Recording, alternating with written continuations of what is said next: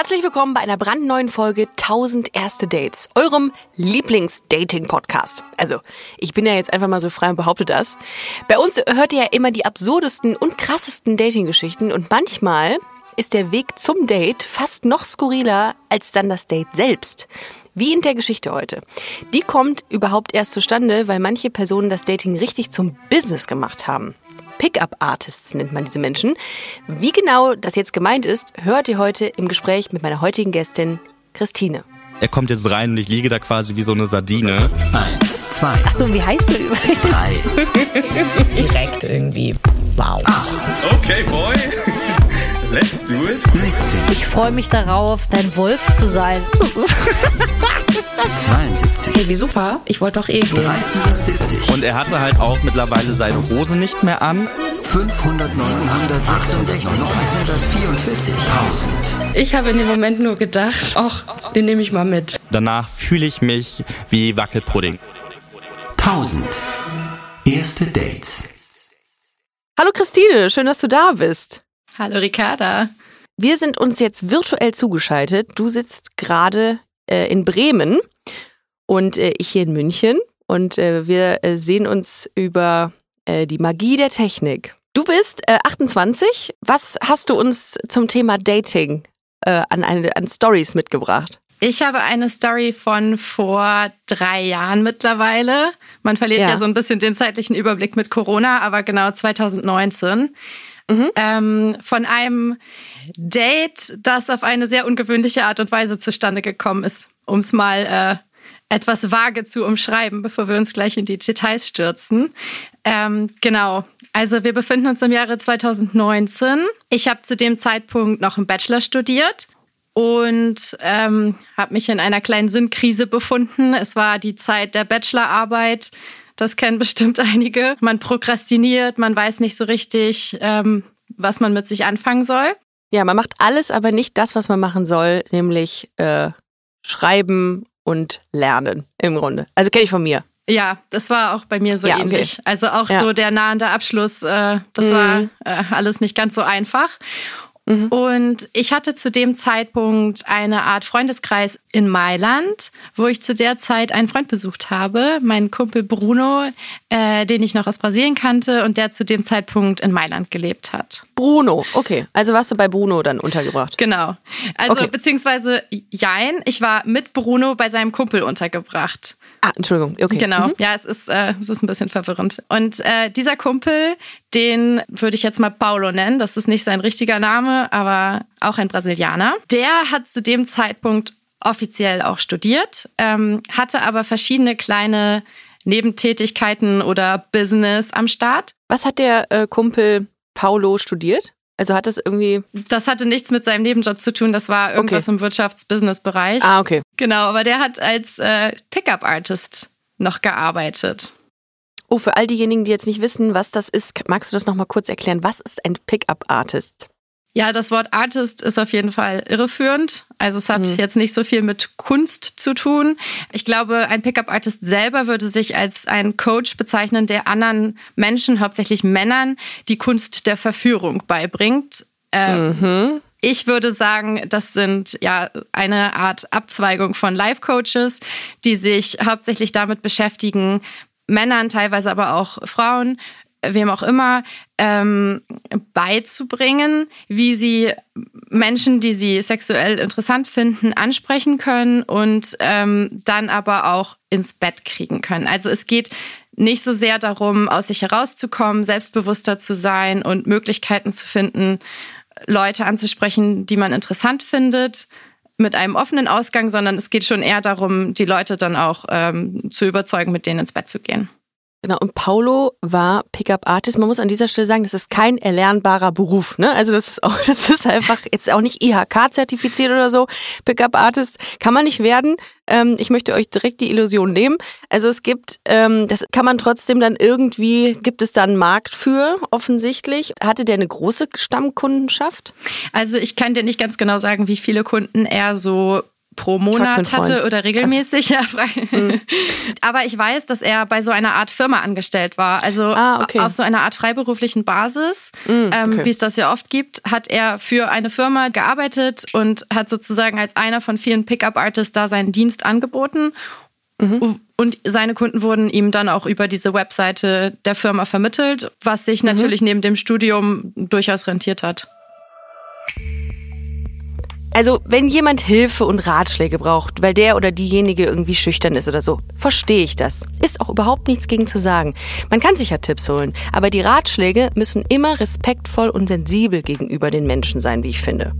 Aber das, was so problematisch an diesen Artists in Anführungszeichen ist, dass sie sich auf die Fahne schreiben, jede Person oder beziehungsweise Frauen rumzukriegen. Und diese Rollenklischees, die mit so Anmachstrategien einhergehen, finde ich persönlich ganz furchtbar. Also im Prinzip halte ich dieses Pickup-Business nicht nur für übergriffig, sondern auch total veraltet. Sorry. Und wie war das als, also wie hast du das erfahren, dass ähm, er Pickup-Artist ist? Also in welcher Situation und was hat das mit dir gemacht, diese Information?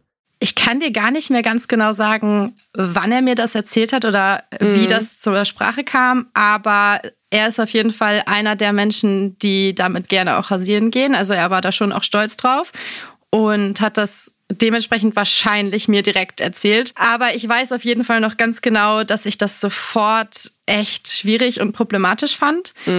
Verstehe ich auch. Ja, also ich wusste, Ja. ich hatte davon schon gehört und fand das von vornherein problematisch. Ich hatte das ja schon kurz gesagt. Also ich finde es grundsätzlich überhaupt nicht schlimm, wenn Menschen, die vielleicht schüchtern sind oder die Probleme haben, andere Menschen kennenzulernen, sich Unterstützung suchen und ähm, versuchen, aus sich herauszukommen. Aber das Konzept des Pickup-Artists, das fand ich dann schon eher problematisch. Also aus feministischer Perspektive äh, ist das. Ja, bin ich voll bei dir. ja, das ist für mich einfach zu nah dran an diesem äh, No means No. Naja, vielleicht kann man das Nein ja doch in ein Vielleicht oder Mhm. Später umwandeln und es ähm, dementsprechend war ich da erstmal sehr negativ eingestellt. Mhm.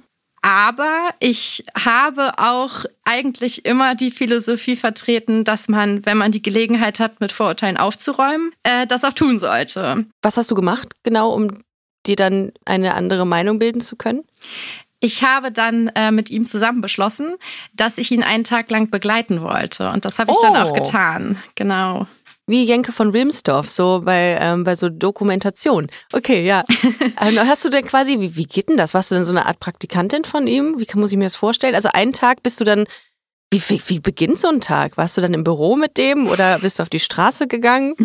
Nee, also wir sind äh, tatsächlich auf die Straße gegangen. Ähm, er hatte sich mit seinem Klienten verabredet und hat mich dann einfach vorgestellt als seine Begleitung, ohne groß ähm, zu erklären, ob ich da beruflich mit dazugehöre oder Praktikantin bin oder einfach nur eine Freundin bin. Ähm, Ja. Das war für denjenigen auch völlig in Ordnung. Also sonst wäre ich natürlich dann auch äh, wieder weggegangen. Aber das ging dann eigentlich direkt in die Praxis. Also ähm, der Paulo hat dann zuerst ein bisschen so erzählt über Körpersprache, wie man sich nähert, wie man Leute ansprechen kann. Und hat dann direkt gesagt, so, das setzen wir jetzt in die Praxis um. Ist dann mit mir und seinem Kunden in die Innenstadt gefahren. Wir sind da auf einen relativ großen Platz in der Innenstadt gegangen. Dann hat erst der Paulo das ein, zwei Mal vorgemacht und hat dann dem Kunden gesagt, so jetzt bist du dran, Leute anzusprechen, einfach nur um sie nach der Uhrzeit zu fragen. Also es ging ganz harmlos los. Erstmal aus sich herauskommen, fremde Leute, die man nicht kennt, ansprechen und sie nach der Uhrzeit fragen. Okay, also im Warm-up quasi. Sozusagen. Und du bist dann quasi mit dem Klienten von Paulo los und hast gehört, was stand daneben, als er nach der Uhrzeit gefragt hat. So ungefähr. Okay. Also ich bin eher Okay. bei dem Paulo geblieben, aber das war in Sicht und Ach so. Hörweite. Genau. Aha, ja. okay. Und dann, was war der nächste Step? Also nachdem man dann äh, sich aufgewärmt hat äh, mit der Uhrzeit, wie ging es dann weiter? Ja, danach, ähm, da erinnere ich mich jetzt auch nicht mehr an alle Details, aber danach gab es Ja. quasi kurze Mittagspause und dann haben sich die beiden und ich dann uns nachmittags nochmal wieder getroffen. Und da gab es dann wieder so ein theoretisches Input in Anführungszeichen. Äh, diesmal etwas spezifischer zum Thema, wie kann ich Frauen ansprechen. Ich erinnere mich noch sehr gut an einen Tipp, den der Paulo dem Kunden gegeben hat. Das war so, ja, ähm, ist es gut, eine gewisse körperliche Distanz zu halten. Also geh nicht zu nah in ihre Privatsphäre, in ihre Intimzone rein, aber geh auch nicht zu sehr auf Distanz. Äh, fass sie mal so unauffällig an der Schulter an, äh, dass du sie nicht gleich ne, an der Hüfte oder so anfasst, mhm. aber ne, dass man, dass mhm. man gleich eine gewisse körperliche Nähe schafft. Das klingt so ein bisschen wie, wenn jemand ein vom Aussterben bedrohtes Tier, so ein Tiger, im Zoo besucht. Am besten nicht zu nah dran, nicht zu weit weg, aber kannst du ruhig anfassen. Ich finde es schwierig, jemandem zu erklären, dass Körperkontakt beim Daten richtig ist.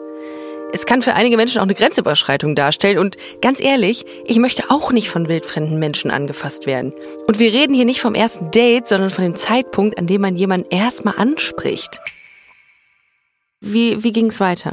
Genau, auf den zweiten theoretischen Input folgte dann natürlich auch der zweite praktische Input. Äh, das heißt, wir sind abends in ein Hostel gefahren, wo man für relativ wenig Geld ein Aperitivo machen kann. Ähm, da funktioniert das so, dass man für einen Festpreis, maximal 15 Euro, ein Getränk bekommt und sich dann an einem Buffet, quasi Open Buffet, was zu essen nehmen kann. Also mhm. eigentlich ein ganz gutes Angebot. Und da sind wir dann hingefahren und saßen dann eben in der Bar, haben da was getrunken, was gegessen. Und da war dann die Aufgabe eben so, jetzt geht's ja gegen Abend, jetzt versuchen wir explizit auch Frauen anzusprechen, kennenzulernen und vielleicht dann für den weiteren Verlauf des Abends noch ähm, in einen Club einzuladen oder in, in eine Jam-Session, die an dem Abend stattfand. Genau. Ja. Ja. Also äh, le, le Grand Final. Le quasi. Grand Final, richtig. Okay. Und ja. Äh, da war es dann so, dass der Kunde anfing, sich zu beschweren darüber, dass es in Italien ja nach wie vor auch einfach nicht möglich sei, dass Frauen Männer ansprechen und dass es dementsprechend für ihn so schwierig sei, weil die ganze Arbeit bei ihm läge und ähm, Gott. Genau. Und oh ja. genau die Reaktion okay. hatte ich auch. ja. Mhm. Ähm, dazu muss ich auch sagen, dass ich kurze Zeit davor für ein halbes Jahr selber in Italien schon gelebt hatte, auf Sardinien, mhm. in einem Praktikum und mhm. zu dem Zeitpunkt auch Single war und auch über Tinder ab und zu ähm, ein paar Männer getroffen habe oder auch so Leute kennengelernt habe. Und ich bin überhaupt nicht der Typ Mensch, äh, der sich von so etwas einschränken lässt. Also ich hatte mir nie Gedanken darüber gemacht, wie in Italien die Dating-Kultur funktioniert oder zu funktionieren hat. Und ja. habe dementsprechend, ich wurde angesprochen, ich habe Leute angesprochen, das war überhaupt gar kein Problem. Und äh, mit dem Hintergrund und natürlich sowieso schon mit meiner etwas kritischen Einstellung diesem ganzen Projekt Pickup Artist gegenüber, konnte ich dann mich nicht mehr so gut zurückhalten, wie ich das den ganzen Tag gemacht hatte. Also ich wollte natürlich respektvoll gegenüber dem Kunden sein, respektvoll gegenüber dem Paulo sein und habe mich sehr wenig eingemischt. Und da war dann aber der Zeitpunkt gekommen, wo mein Fass übergelaufen ist und ich angefangen ja, habe zu sagen, ja, wo ich dann gesagt habe, naja, also das stimmt, finde ich so nicht. Das ähm, kann man so nicht pauschalisieren. Das ähm, ist auch meiner Erfahrung nach einfach nicht richtig. Mhm. Und daraus hat sich dann so eine kleine Diskussion entwickelt. So, ja, ja, nein, doch, nein, doch, nein, doch. Ich kann das so nachvollziehen. Aus feministischer Perspektive ähm, ist das zum Scheitern verurteilt, dieses Konzept Pickup Artist eigentlich. Aber gut, äh, ich finde, es war sehr gut, dass du dich auf diese Diskussion mal eingelassen hast. Seine Meinung war natürlich, nehme ich an, dass das alles so gerechtfertigt ist, dass es auch eine Rollenverteilung gibt, etc. Und ähm, war das dann ein Streitpunkt oder hat das zu was anderem geführt? Also erst war die Diskussion schon auch ein bisschen erhitzt. Ja. Und ich, ich kann dir jetzt gerade gar nicht mehr sagen, wer die Idee hatte. Vielleicht weiß sogar ich selber, es äh, würde auf jeden Fall passen. Ähm, wir haben dann versucht, das aufzulösen. Ähm, dadurch, dass man ja so eine Grundsatzfrage auch einfach gar nicht in einer Diskussion klären kann, haben wir dann gesagt, okay, wir wollen ja mal gucken. Ich bin ja hier, ich bin Single, ich kann ah. ja jetzt jemanden ansprechen und dann können wir ja sehen, ob das gut oder schlecht ankommt im Grunde genommen. Ja, richtig? Verstehe. Daraus wurde dann eine Art Wette. Mm.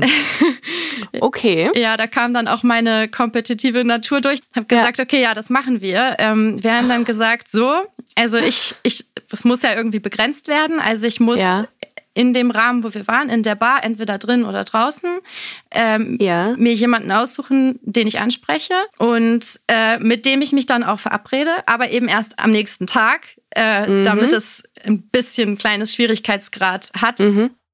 Also jemanden ansprechen, die Nummer von demjenigen bekommen und die Person noch treffen. Ja. Äh, und wenn ich das aber schaffe, dann war sozusagen die Konsequenz, dass der Klient, der gesagt hat, das geht nicht und das kommt auch nicht gut an, das dann überdenken muss, beziehungsweise von dem Standpunkt abweichen muss. Und wenn es nicht klappt, dass ich dann zugeben muss, dass es vielleicht in Italien doch nicht ganz so einfach funktioniert. Gut, einen Wetteinsatz in dem Maße gab es jetzt nicht, aber irgendwie will man es ja schon gewinnen. Auf der anderen Seite, hattest du denn auch so ein bisschen das Bedürfnis, jemanden wirklich kennenzulernen? Also mir ging es auf jeden Fall vor allem um die Wette. Ich war in dem Moment natürlich, ich wollte das schon gewinnen. Ich wollte schon zeigen, dass das einfach nicht stimmt. Mir war also schon wichtig, dass ich einfach zeigen kann, hey, äh, Frauen können auch Männer ansprechen. Ähm, ich habe zu dem Zeitpunkt auch überhaupt keine Beziehung gesucht und war nicht auf der Suche nach, ja, nach, nicht mal nach einem Date so richtig. Ich habe aber auch nicht ausgeschlossen, dass ich jemanden netten kennenlerne. Also ich wäre jetzt auch nicht auf die erstbeste Person äh, zugegangen, nur um irgendjemanden anzusprechen und äh, ein Date zu bekommen. Also es war so ein wichtiger ist die Wette, aber ich wäre doch nett, jetzt jemand Nettes kennenzulernen. So, und was war jetzt deine ähm, Strategie? Und wie hast du es gemacht? Ja, so eine Strategie Unter- hatte ich keine. Okay, du hast es einfach, du hast einfach ganz natürlich, hast du es gemacht, wie immer. Also ich äh, bin dann jetzt nicht auf den erstbesten Typen zugegangen und habe gesagt, so pass mal auf, äh, wie sieht's aus? Hast du Lust, dich morgen mit mir zu treffen? Das jetzt auch nicht. Ich bin rausgegangen, habe mich umgeschaut und habe so eine Gruppe von drei Menschen so ein bisschen am Rande stehen sehen. Es waren zwei Typen und eine Frau. Und ähm, der eine Typ, der stand eigentlich sogar schräg mit dem Rücken zu mir. Also ich konnte ihn gar nicht richtig sehen von vorne. Und dann habe ich gedacht, okay, den spreche ich jetzt einfach an. Okay, dann hast du ihn gar nicht so konkret gesehen, aber ein schöner Rücken kann ja bekanntermaßen auch entzücken. Was hat dich denn äh, dazu bewogen, ihn auszuwählen? Also ich habe wirklich von hinten und von der Seite nur gesehen, dass er einen Anzug anhatte, einen Rucksack auf. Schon mal gut. Die Kombi ist schon Interessante super Kombination. Eigentlich. Rucksack und Anzug. Genau. Mhm. Und ähm, er hatte tatsächlich sehr, sehr schöne Haare. Also so dunkelbraun, fast schwarz, nicht ganz kurz, sondern so ein bisschen länger. Und die fand ich sehr, sehr schön. Und ja, von der Seite sah er auch ganz sympathisch aus. Und die Gruppe war halt in einem reghaften Gespräch. Die wirkten irgendwie sympathisch. Und da habe ich gedacht, okay, da gehe ich jetzt mal hin. Und dann hast du ihn von vorne gesehen. Was hast du da gedacht? Blie- Blieb das Bild, was du anfangs hattest, ähm, von hinten, von der Seite? Oder hast du gesagt, nee, ich habe gedacht, oh, das ist aber ein schöner Mann. Also ähm, er ist ein bisschen größer als ich. Das ist mir jetzt nicht unbedingt wichtig oder so, aber das so also schöne körperliche Präsenz, relativ äh, gut gebaut, äh, hat schöne dunkle große Augen, ganz lange Wimpern. Äh, ist ein schöner, also ist ein schöner Mann. So habe ich gedacht. und wie ging's weiter? Dann habt ihr euch unterhalten? Äh, zu dem Zeitpunkt habe ich äh, manchmal so auf Partys mal eine Zigarette geraucht. Also ich rauche eigentlich gar nicht und seit jetzt auch überhaupt nicht mehr. Aber zu dem Zeitpunkt dachte ich, ja gut, Same. ist eine gute, ist eine gute Strategie. Ja. Und habe eben gefragt, so, hey, hast du vielleicht eine Zigarette für mich? Mhm. Und dann meinte er ja und hat mir sein Drehzeug hingehalten. Aber ich konnte gar nicht drehen, weil ich Ah. eben gar nicht rauche. ja. ähm, also war direkt, äh, könntest du sie mir vielleicht auch drehen? Mission failed. Mission failed. Aber ähm, das Gute war natürlich, dass dadurch, dass ich ihn gebeten habe, mir die Zigarette zu drehen und Ah. er das auch gemacht hat, ich dementsprechend ja. gleich so zwei, drei Minuten hatte, die wir dann eh ins Gespräch gekommen sind. So. Mhm. Okay. Genau, das war natürlich auch, also Strategie war das definitiv nicht, das war Zufall. Aber ähm, das hat sich eigentlich ganz gut ergeben. Und ich habe da schon Italienisch gesprochen. Ähm, das heißt, wir haben uns auch auf Italienisch unterhalten. Aber man hört natürlich und man sieht auch, dass ich nicht aus Italien komme. Und deswegen kamen gleich die üblichen Fragen, ja, wo kommst du denn her und was machst du hier? Das war total praktisch, weil sich gleich so ein Gespräch entwickelt hat. Und wie ging's weiter? Dann habt ihr euch unterhalten? Genau, dann haben wir uns unterhalten über alles Mögliche, dass ich eben, ich habe das meine Quarter-Life-Crisis genannt. Also 25. Geburtstag stand damals bevor und äh, ich war von meiner Bachelorarbeit abgehauen und das darüber haben wir gesprochen. Und äh, dann irgendwann habe ich das Gespräch war auch echt nett. Also äh, der stand da mit seinem Bruder und einer Freundin des Bruders. Und äh, die waren alle drei ganz sympathisch. Und dann kam auch irgendwann, als das Gespräch dann schon so, weiß ich nicht, fünf bis zehn Minuten im Gang war, kam dann auch äh, Paulo und der Kunde dazu. Die habe ich dann vorgestellt, aber nicht als Pickup-Artist und Kunde, sondern als Freunde von mir. mal- stell mal vor. Ja, ach, und das ist Stell hier mein Kumpel, der Pickup-Artist und sein Klient. Wir haben eine Wette. Wir haben, Wir haben eine Wette am Laufen. Mhm. Ja. Genau. Kondition, das habe ich äh, eben nicht gesagt, aber es war natürlich Okay. auch abgesprochen, dass ich nicht sagen darf, hey, äh, Ja, okay. Mhm. ich habe hier eine Wette am Start, hilf mir doch bitte, die zu gewinnen. Das wäre natürlich nicht gegangen.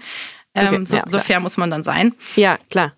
Genau. Und äh, dann ging das Gespräch in die Richtung, was machen wir denn jetzt eigentlich noch? Und ähm, wir, wir drei wollten ursprünglich und sind dann auch zu einer Jam-Session gehen. Und dann habe ich gedacht, naja, dann kann ich ja fragen, ob sie nicht mitkommen wollen. Dann ist es, ne, dann kann ich das Ganze noch ein bisschen aufschieben, habe ein bisschen Zeit, dann ist das nicht ganz so unorganisch, dass ich nach zehn Minuten direkt nach einem Date frage. Das wollten sie aber nicht. Und sie hatten irgendwie noch was vor und waren auch müde. Und dann dachte ich so, oh nee, was mache ich jetzt?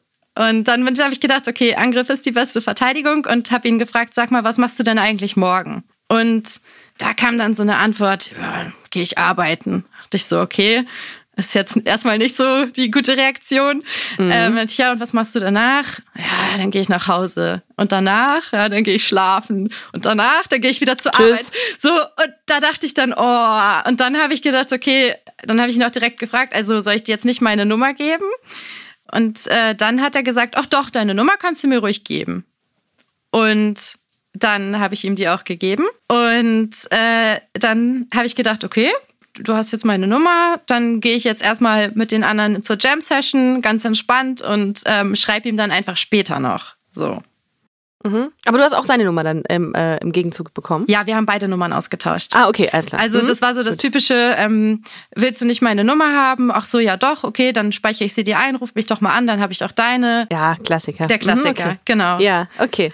Und äh, ja, der Abend war dann auch noch ganz nett. Ähm, ich bin also dann mit dem Pickup-Artist und seinem Kunden noch in die Jam-Session gegangen, wo das natürlich auch noch wieder weiterging. Hier Leute ansprechen und dies und das. Und naja, bin dann abends irgendwann nach Hause gefahren und habe auch den nächsten Tag dann erstmal so ein bisschen verstreichen lassen, weil ich gedacht habe, hm, ich muss mich ja jetzt mit dem treffen.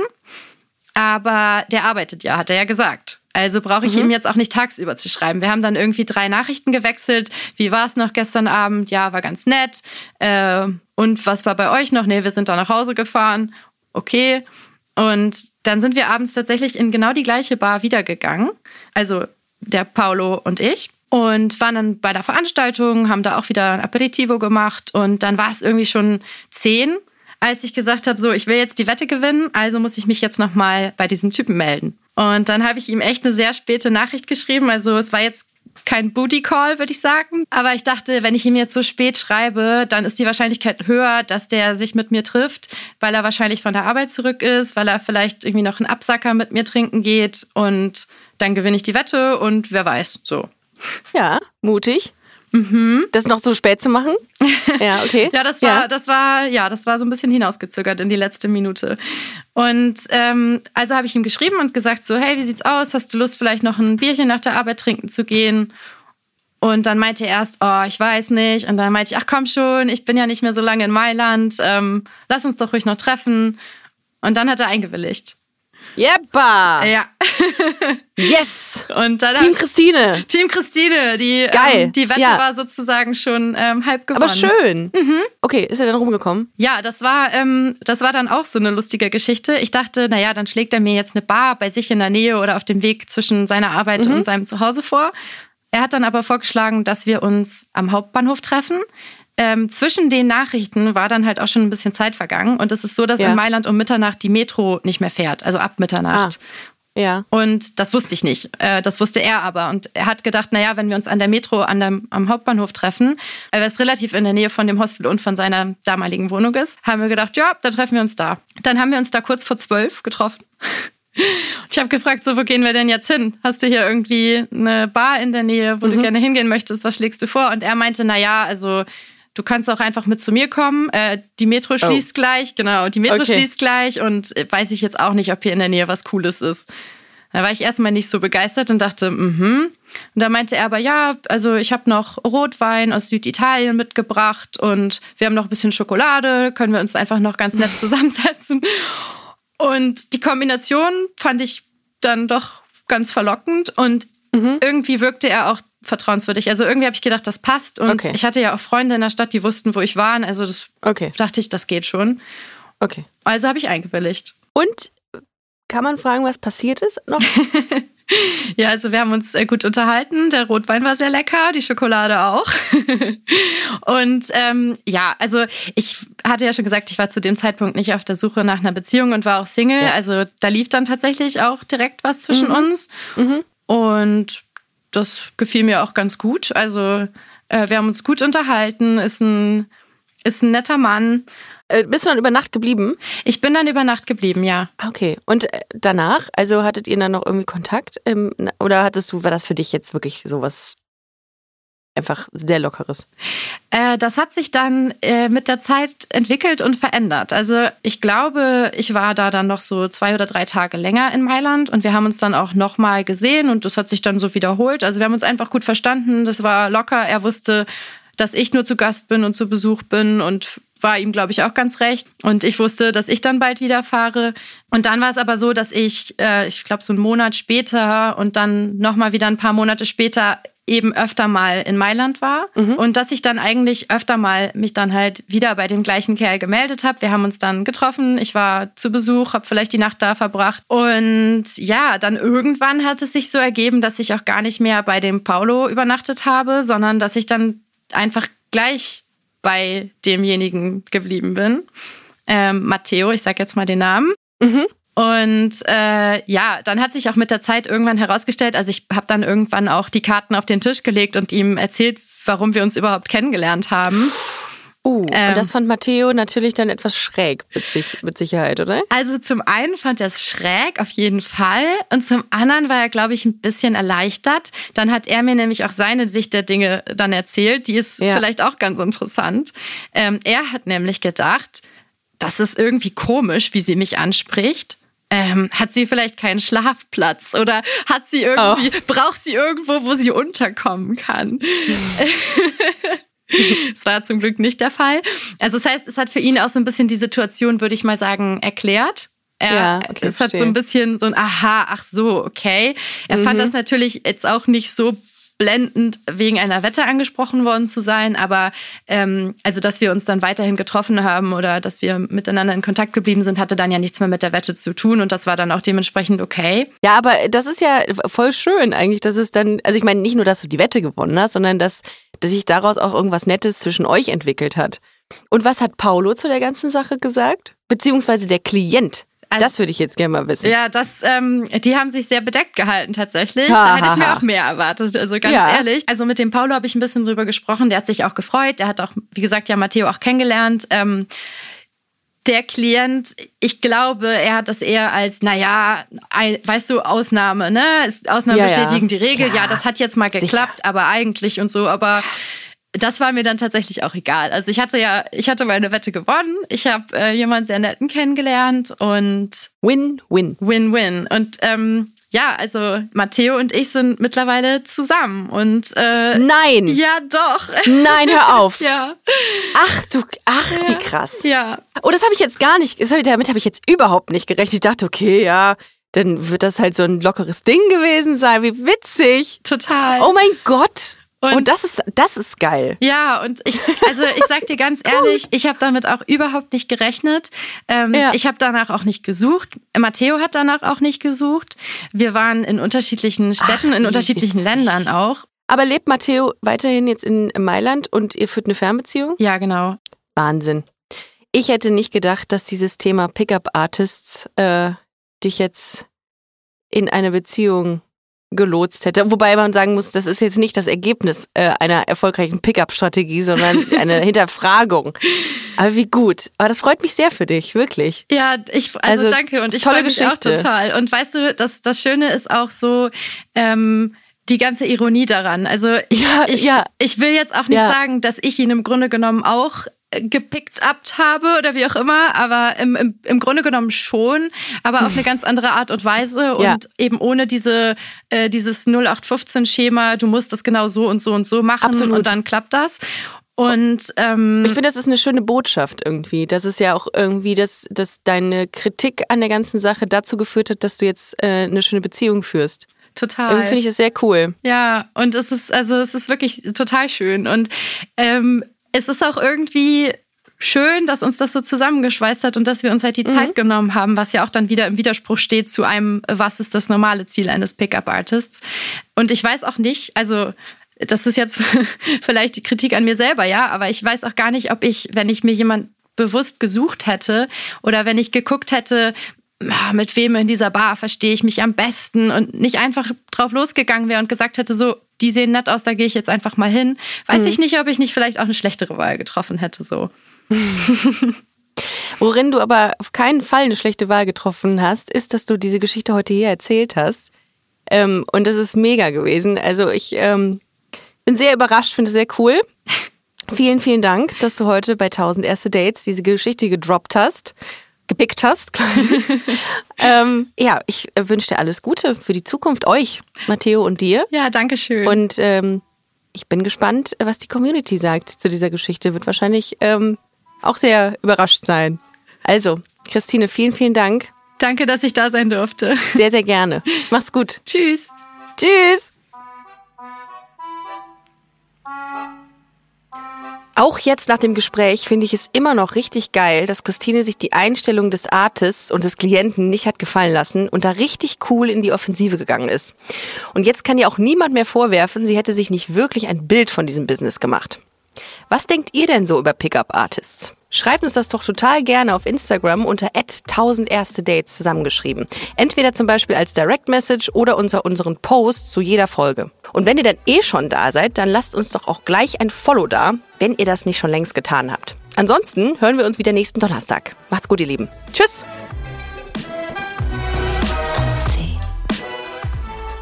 Tausend erste Dates ist eine Co-Produktion von Kugel und Niere und Studio Bummens. Executive Producer Anna Bühler und Jon Hanschin. Redaktion Eileen Doan, Lena Kohlwees, Pies Solomon Obong, Hanna Marahil und ich, Ricarda Hofmann. Ton und Schnitt Simone Hundrieser.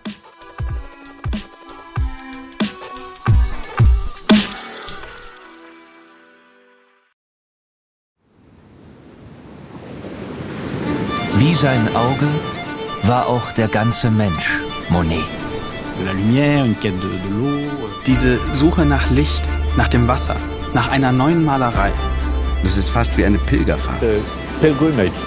Ich bin Linda Zawakis und das ist die Geschichte über ein Leben in Zeiten des Umbruchs.